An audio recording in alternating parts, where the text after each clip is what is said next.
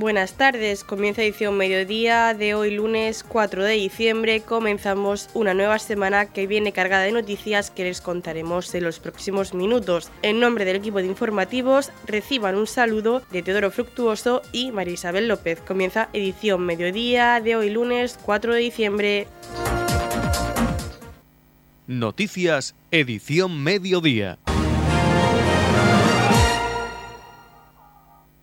Tras la finalización de las obras de adecuación y mejora del edificio del antiguo ayuntamiento, el alcalde de Torrepacheco, Pedro Ángel Roca, presidió el acto inaugural. La Unión Musical de Torrepacheco fue la encargada de realizar un concierto en la plaza del ayuntamiento durante el acto de inauguración de la antigua casa consistorial que tuvo lugar el pasado sábado 2 de diciembre. Un evento que contó con numerosas actividades como cuentacuentos, microescena y proyección de vídeos sobre las diferentes actuaciones de la Estrategia de Desarrollo Urbano Sostenible e Integrado. Contó con la presencia del alcalde de Torrepacheco, Pedro Ángel Roca, acompañado por el delegado del Gobierno, Francisco Javier Jiménez, el concejal de proyectos europeos, Javier Plaza, miembros de la Corporación Municipal y técnicos municipales. El concejal de proyectos europeos destacó que gracias a estos fondos europeos el ayuntamiento tiene como objetivo que puedan invertirse en transformar y construir el Torre Pacheco del futuro. La inversión se enmarca dentro de la estrategia DUSI, cofinanciada a través del Fondo Europeo de Desarrollo Regional FEDER y el Programa Operativo Pluriregional de España 2024-2020. Cuenta con una inversión total de 2.982.406 euros y el presupuesto de la ejecución de la rehabilitación del edificio ha sido de 307.691,76 euros. Como pachequero de nacimiento,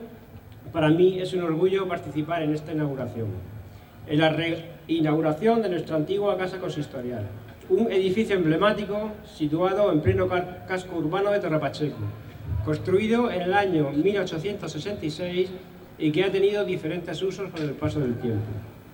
Reinauguramos este edificio, cuya reforma ha permitido poner de relieve el valor de su patrimonio arquitectónico y artístico, ofreciéndole una mejora estética que conserva su carácter histórico y cultural, y se marca dentro de la estrategia DUSI, confinanciada a través del Fondo Europeo de Desarrollo Regional, el Fondo FEDER, y el Programa Operativo Pluriregional de España 2014-2020, con una inversión total de 2.982.406 euros, de los cuales 246.153,41 han sido destinados a la rehabilitación de este edificio.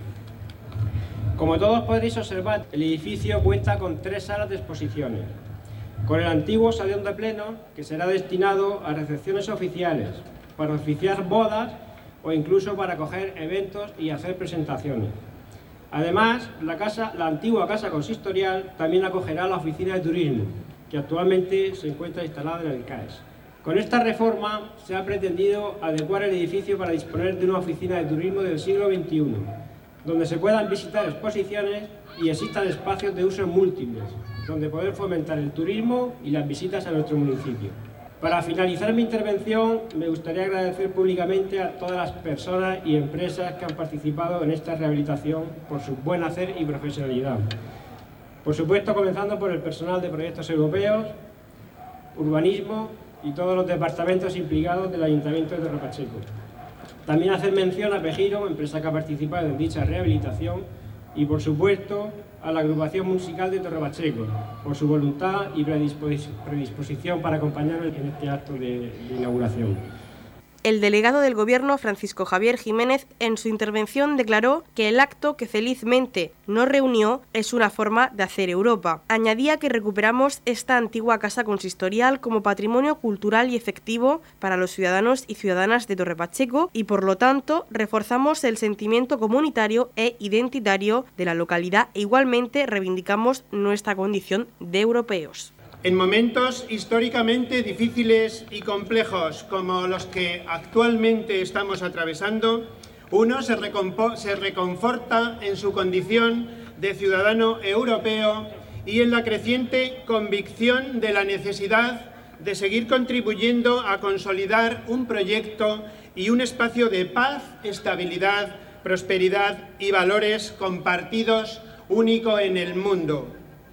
Pero Europa no se construye ni se defiende solo en las altas esferas diplomáticas, sino que requiere medidas que la vertebren por su base, la Europa de los pueblos y de las regiones, allí donde las políticas y actuaciones ejercen un impacto decisivo e inmediato en el bienestar y calidad de vida de nuestros ciudadanos, como sucede en el caso de la conservación y restauración del patrimonio histórico y cultural. Por eso, de forma tan acertada, los fondos FEDER se identifican con un lema incontestable como es una manera de hacer Europa. Y es que, señoras y señores, amigas y amigos, el acto que felizmente nos reúne hoy aquí es una forma de hacer Europa. Y por eso tampoco es de extrañar que los ciudadanos europeos encuestados por el Eurobarómetro consideran mayoritariamente que la cultura constituye el factor más importante a la hora de crear un sentimiento de comunidad y que la protección del patrimonio cultural no solo es muy importante para sus propios países, sino que representa una parte crucial de la identidad europea. Así, el 71% de los encuestados coincide en que vivir cerca de espacios vinculados al patrimonio cultural europeo mejora su calidad de vida. Desde hoy recuperamos esta antigua casa consistorial como patrimonio cultural y afectivo para los ciudadanos y vecinas de Torre Pacheco y por lo tanto reforzamos el sentido comunitario y de identidad de la localidad e igualmente reivindicamos nuestra condición de europeos. Pero nada de ello sería posible sin el necesario y decidido compromiso e impulso político del Gobierno de España, que ha entendido que la recuperación y conservación de nuestro patrimonio y el desarrollo urbano sostenible, además de enriquecer la vida de los ciudadanos, fomenta el empleo, fomenta el crecimiento económico y la cohesión social, a través de una gestión responsable de todos los fondos comunitarios que en nuestra condición de europeos tenemos a nuestra disposición. Fondos que han permitido financiar, por ejemplo, el 80% de los más de 300.000 euros invertidos en la rehabilitación de este espacio, así como han financiado el 80% del resto de las actuaciones enmarcadas en la Estrategia de Desarrollo Urbano Sostenible Integrado, EDUSI, como el Centro de Empoderamiento de la Mujer, que fue inaugurado hace pocas fechas, la Sala de Exposiciones Vicente Noguera, el nuevo Parque Europa, la peatonalización de la Avenida Miguel de Cervantes o la reconceptualización del Parque de la Constitución. Todo ello financiado con los mismos fondos europeos que algunos países de la Unión Europea no querían emplear para seguir haciendo la Europa de los pueblos y que el esfuerzo del Gobierno de España hizo que se impulsaran. Sin embargo, todas estas inversiones no caen del cielo sin más, sino que precisan el rigor de planes sólidos y planes solventes que justifiquen la concesión de esos fondos. En ese contexto, gracias fundamentalmente al liderazgo y determinación del anterior concejal de proyectos europeos, no lo veo hoy por aquí, Carlos López Martínez, y Teresa Marín, jefa de la Oficina de Fondos Europeos, durante el mandato de Antonio López, de Antonio León, perdón, Torre Pacheco presentó este ambicioso proyecto que bajo el nombre de Tierra de Contrastes obtuvo un total de 2.386.000 euros para abordar todas estas actuaciones que acabo de mencionar, gracias a las cuales Torre Pacheco es hoy una localidad más urbana, sostenible e inclusiva para disfrute de todos los vecinos y de todos y todas los que vengamos a disfrutar de nuestros amigos conocidos a esta tierra tan maravillosa. Una ocasión, pues, para felicitarnos todos y para agradecer también al actual alcalde, Pedro Ángel, que haya asumido la culminación de este proyecto con el mismo entusiasmo y determinación de quienes idearon y soñaron lo que es la hermosa evidencia que nos acoge hoy bajo su techo. Muchas gracias a todos, a todas, pachequeras y pachequeros, y a disfrutar de este maravilloso espacio y de este pueblo fantástico. Un abrazo. En su discurso, el alcalde de Torrepacheco, Pedro Ángel Roca, afirmaba que la antigua Casa Consistorial de Torrepacheco es uno de los edificios más valiosos del patrimonio arquitectónico local. Estar situada en la plaza que lleva su nombre, lugar de visita imprescindible y centro neurálgico de Torrepacheco, protagonista y testigo de los acontecimientos más importantes acaecidos en el municipio a lo largo de la historia. El alcalde añadía que vamos a tener un edificio destinado a la Oficina de Turismo Municipal, una oficina del siglo XXI con todas las tecnologías que conlleva esta entidad. Hemos recuperado un edificio institucional y representativo para todos los pachequeros y pachequeras. Bienvenidos a la inauguración de la rehabilitación de la Casa Consistorial. También quiero saludar muy especialmente a la persona que durante muchos años ha estado al frente de corporaciones en este ayuntamiento, en este local, don Pedro Jiménez, que además es medalla de oro del Ayuntamiento de Torre Pacheco. Con esta rehabilitación que está enmarcada en la línea de actuación 4 de la Estrategia de Desarrollo Urbano Sostenible, lo que es EDUSI, los pachequeros y pachequeras podremos disfrutar de este edificio emblemático de nuestro pueblo. Un edificio que algunos conocimos hace muchos años, ¿no? Está en el centro del casco urbano, fue construido en 1866, ha, tenido distintas modificaciones. Yo sé que algunos de aquí hemos conocido incluso una cárcel que había en el patio del ayuntamiento.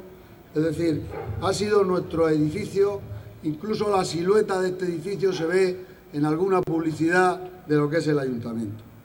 Con la rehabilitación vamos a conseguir dotar al pueblo de una zona de usos múltiples como comentaba nuestro concejal de proyectos europeos, para diferentes eventos y así potenciar la funcionalidad de este edificio, al margen de albergar, por supuesto, lo que es la oficina de turismo. Eh, es cierto, eh, este, estamos terminando y yo agradezco a la corporación anterior que hiciese proyectos y que esta corporación nueva, la cual presido, tenemos que terminar lo que sería una irresponsabilidad no hacerlo. Habrá proyectos que a los nuevos gobernantes nos gustarán más y habrá proyectos a los nuevos gobernantes nos gustarán menos, pero sería una irresponsabilidad no terminarlos. Por eso, por supuesto, que los vamos a terminar y se inaugurarán conforme vayan cumpliendo las entregas, las distintas eh, oficios y obras que se están ejecutando. Yo lo único que deseo es que este edificio sirva como emblema del Ayuntamiento de Torrepacheco, de todo el municipio. Es un, es un edificio que está situado en una zona estratégica del pueblo. Tenemos la iglesia a un lado, el Ayuntamiento Nuevo a otro, tres parques que lo rodean. Es un, un edificio el cual puede estar totalmente en uso y así lo va a ser. ¿no? Zona de exposiciones, nuestra oficina abierta que va a estar inmediatamente en cuanto se termine de montar a disposición de todos nuestros visitantes para proyectar los nuevos proyectos que tenemos para el turismo de Torre Pacheco y que tenemos que hacer valer en nuestro municipio. Y así espero que lo podáis disfrutar. Muchas gracias. Radio Torre Pacheco, servicios informativos. El pasado viernes 1 de diciembre tenía lugar el encendido navideño que marca el inicio de la Navidad en Torre Pacheco con un pasacalles desde la Plaza Alcalde Pedro Jiménez hasta la Plaza del Ayuntamiento, un recorrido en el que se encendieron las figuras navideñas que adornarán nuestras calles, el árbol de ganchillo realizado por la tercera edad, encendido de calles y del árbol de Navidad para finalizar con la actuación de la agrupación musical Nuestra Señora del Pasico acompañada por el tenor Diego Pedro Plazas. Escuchamos al alcalde de Torre Pacheco, Pedro Ángel Roca. Hemos querido hacer algo especial para el inicio de la Navidad, ¿no? Es decir, ya estamos Ya cuando empieza diciembre es el mes de las fiestas de Navidad. Entonces hemos querido hacer algo especial, un encendido de luces de Navidad, empezando a encender desde la plaza con este pasacalle que la banda Virgen del Pasico nos ha hecho tan espectacular, pasando por desde la plaza del ayuntamiento hasta la plaza de la iglesia, encendiendo los distintos muñecos que hay representativos de la luz. Y entonces, al final, lo que hemos querido que Torre Pacheco se llene de luz antes de que lleguen las navidades, ya demos sensación de fiesta en nuestro pueblo. Estamos en un mes que es un mes festivo, tenemos el puente de la Constitución y de la Inmaculada ahí, tenemos enseguida las fiestas navideñas con la Nochebuena, que en Torre Pacheco vamos a tener y vamos a celebrar la tarde buena y la tarde vieja, con una novedad este año, que en Nochevieja vamos a celebrar las campanadas con el reloj de la torre. Es decir, vamos a estar para poder comernos las uvas en la plaza de los patos para la plaza Don Amalio Fernández Delgado, conocida la plaza de los patos para los que somos de toda la vida, cuando había patos en la plaza. Cuando había patos en la plaza. Ahí celebraremos la Nochevieja, la entrada del Año Nuevo. Nos comeremos las uvas al son de las campanadas de la torre de nuestra iglesia de Torre Pacheco. Así es que, nada más, daros las gracias por acompañarnos. En la comunidad de regantes del campo de Cartagena aplicamos las últimas tecnologías en sistemas de control y distribución lo que nos ha convertido en un modelo de gestión eficiente del agua gracias al alto nivel de concienciación de nuestros agricultores que trabajan a diario por la sostenibilidad y el respeto al medio ambiente. La comunidad de regantes del campo de Cartagena les ofrece la noticia agrícola del día.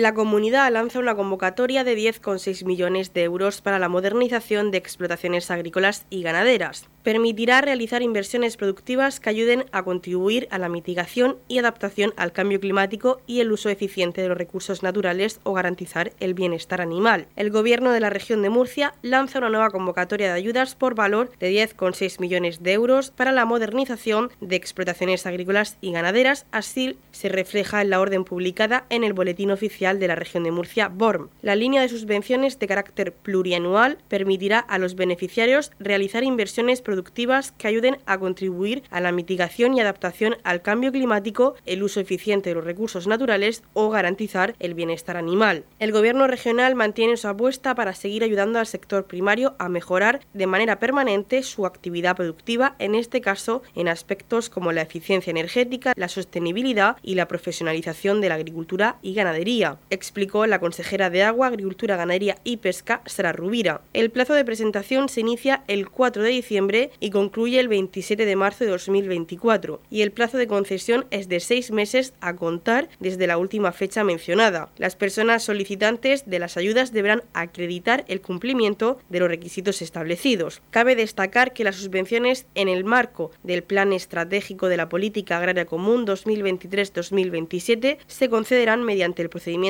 ordinario de concesión en régimen de concurrencia competitiva. Escuchamos las declaraciones de la consejera de Agua, Agricultura, Ganadería y Pesca, Sara Rubira. Desde la Consejería lanzamos eh, una nueva convocatoria de ayudas por valor de 10,6 millones de euros para la modernización de explotaciones agrícolas y ganaderas.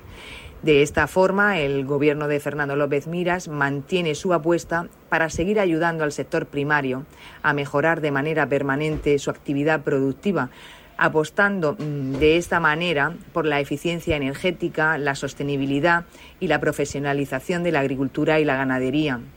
Se trata de una medida que se engloba dentro de los 135 millones de euros que la comunidad destinará el próximo año para favorecer la rentabilidad del sector primario de la región de Murcia, tal y como anunciamos durante la presentación de las cuentas de la Consejería para el año 2024. En la comunidad de regantes del campo de Cartagena aplicamos los últimos avances en innovación y desarrollo al servicio de una agricultura de regadío eficiente y respetuosa con nuestro entorno. Por la sostenibilidad y el respeto al medio ambiente, Comunidad de Regantes del Campo de Cartagena. El paro descendió en 684 personas el pasado mes de noviembre, un 0,79% respecto al mes anterior. La cifra total de personas desempleadas en la región de Murcia se situó en 85.576, la más baja registrada en un mes de noviembre desde el año 2007. El pasado noviembre dejó en la región 5.426 personas desempleadas menos que hace un año, con un 5,96% de descenso anual. La región de Murcia continúa creando empleo. La afiliación media a la seguridad social subió en 5.443 personas el pasado noviembre, un 0,85%, hasta situarse en los 645.310 afiliados, el número más alto de afiliaciones medias en un mes de noviembre de toda la serie histórica. Este dato mejora al de España, dado que a nivel nacional la afiliación media bajó en noviembre un 0,06%, lo que supone que la región la afiliación media subió casi un punto más que en España y convierte a Murcia en la tercera comunidad que más empleo creó este mes. El consejero de Educación, Formación Profesional y Empleo, Víctor Marín, calificó los datos como positivos porque no solo hemos reducido el paro en un mes en el que tradicionalmente sube, sino que también nos devuelven a cifras del paro de hace 16 años. Escuchamos las palabras del consejero de Educación, Formación Profesional y Empleo, Víctor Marín que el número de desempleados correspondiente al mes de noviembre en la región ha descendido en 684 personas, pese a que nos encontramos ante un mes en el que habitualmente sube el número de personas en paro. Las acciones y programas que el Gobierno regional han puesto en marcha tienen su reflejo en este cambio de comportamiento, lo que nos hace tener buenas expectativas de cara al cierre de año. El desempleo ha descendido en ambos sexos, en el sector servicios y en la industria, entre las personas desempleadas mayores de 45 años y entre las personas desempleadas de, entre 30 a 44 años. El número de personas afiliadas medias creció en 5.443 personas en el último mes. La región es la tercera comunidad que más empleo creó este mes. Desde el Gobierno regional trabajamos incansablemente para reducir el número de personas desempleadas y por ello los presupuestos de la Consejería contemplan para el Servicio Regional de Empleo y Formación una partida de 152 millones de euros, la más alta de su historia, en una firme apuesta del Gobierno de Fernando López Miras por la formación para el empleo, el fomento de la creación directa de empleo y el apoyo a los emprendedores.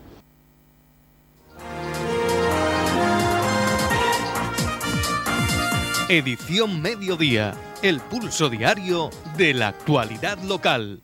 El Polideportivo Municipal José Antonio García Tatono de Torre Pacheco acogía en la tarde de viernes una nueva jornada del Forfan, un proyecto que promueve la Federación de Fútbol de la región de Murcia para fomentar el fútbol femenino. Gregorio Mármol, técnico de la Federación de Fútbol de la región de Murcia, nos comentaba el gran éxito de participación que ha tenido esta actividad en Torre Pacheco. Eh, hemos tenido un éxito rotundo, se han volcado los colegios del municipio, al igual que la, que, la alcaldía junto con la Concejalía de Deportes, que la predisposición ha sido maravillosa. A la vez, eh, los monitores, la escuela de fútbol eh, también ha aportado muchos monitores y una predisposición buenísima. Da gusto trabajar así, da gusto ir a los municipios, a las localidades de la región y encontrarse con amigos con esta predisposición y con esta actitud tan buena para realizar estos eventos. Este evento ya ha recorrido distintos eh, puntos de la región. Sí, mucho. En Águila hace 15 días tuvimos casi 500 niñas, la semana pasada en San Javier en el Pitín 526. Aquí no me ha dado tiempo a contar aún las la utilizaciones que tenemos, pero imagino que, vamos de récord, ¿eh? vamos de récord. Esto 500 y pico ahí seguro. Pero bueno, ahora lo importante es el, seguimiento que le pueden hacer los clubes del municipio para conseguir hacer equipos femeninos en distintas categorías o a lo sumo escuelas de fútbol femenino. Este es el objetivo final eh, que queremos conseguir por parte de la, de la federación y la federación encabezada por el presidente está está muy concienciada en que este es el primer empuje, la primera toma de contacto para iniciar una etapa que debe ser muy bonita para el deporte. Las niñas procedentes de distintos colegios del municipio de Torrepacheco han disfrutado de una jornada de convivencia y fútbol en las que las participantes han podido divertirse, superar retos, conseguir premios y demostrar su talento en la práctica del fútbol femenino, tal y como nos ha explicado el concejal de deportes en el Ayuntamiento de Torrepacheco, Pedro Barón. Más de 500 niñas y eh, hemos estado recorriendo, yo me he ido en algunas de las citas con ellos eh, por, todos los colegios del municipio y la verdad que la respuesta ha sido, pues ya la veis, eh, bastante buena. Las niñas están muy ilusionadas, vienen a jugar, a hacer deporte, todas se llevan sus premios, sus camisetas, sus medallas y la verdad que esperemos que, estas iniciativas pues sirvan para que el deporte femenino vaya en auge y que se hagan equipos aquí en el municipio. La finalidad es crear equipos de, de fútbol femenino. En la actualidad hay equipos de fútbol femenino, eh, de fútbol, sabemos que el STV en fútbol sala sí es femenino, pero de fútbol femenino en el municipio hay alguno. No, ahora mismo no hay ninguno. Hubo un amago el año pasado de, sacar en Roldán un equipo también, pero al final no, no cuajó. Por lo tanto, ahora mismo equipos femeninos como tal no hay. Hay algunas jugadoras sueltas que hasta los 12 años les dejan jugar en los equipos de masculino pero no hay ningún equipo femenino tal como tal. Esta respuesta por parte de, de las niñas de todo el municipio hace pensar que tienen sed de fútbol, por lo menos de que se cree algún equipo en distintos puntos del municipio. Yo diría que sí. Eh, las niñas al final eh, están todas deseando hacer algún deporte. Hay unas que se decantan por el tenis, otras por el voleibol, otras por otro tipo de los catalogados más femeninos pero la verdad que el fútbol, ya, tenemos la experiencia del fútbol sala y del fútbol, pues yo creo que sí, estas niñas muchas pueden llegar a jugar ¿eh? aquí en el municipio.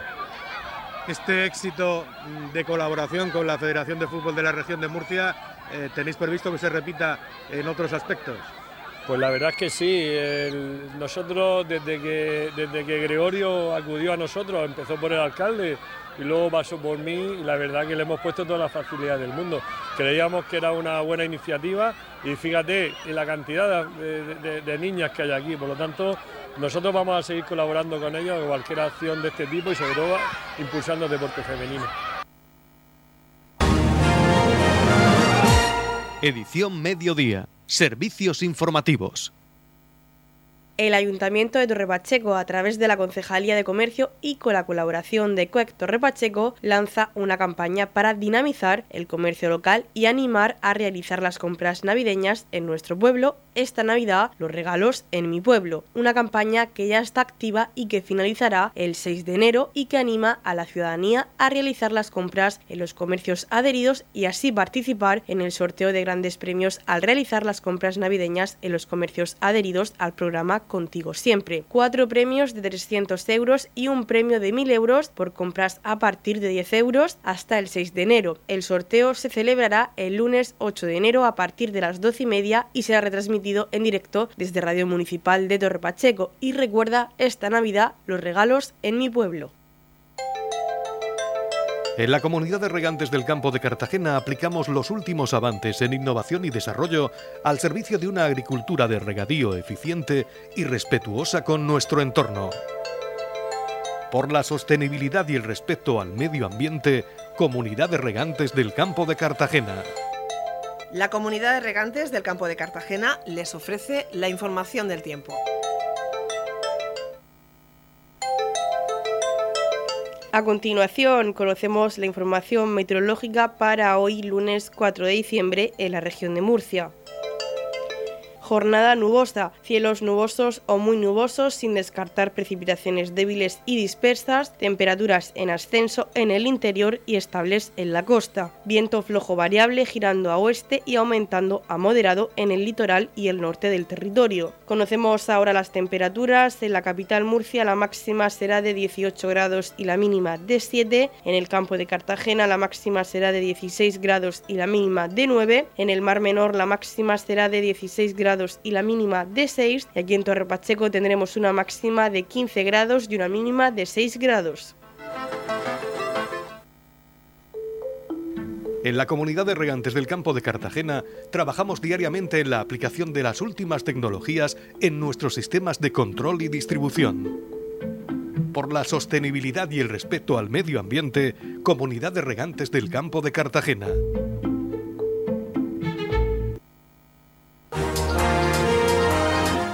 Hasta aquí lo más destacado de la información local. Volvemos con más noticias a partir de las 8 y media con edición de tarde. Y recuerden que edición mediodía lo pueden volver a escuchar en los podcasts de esta emisora que los pueden encontrar en el Facebook de Radio Torre Pacheco y también a través de nuestra web radiotorrepacheco.es donde encontrarán información actualizada. Les deseamos que pasen muy buena tarde lunes.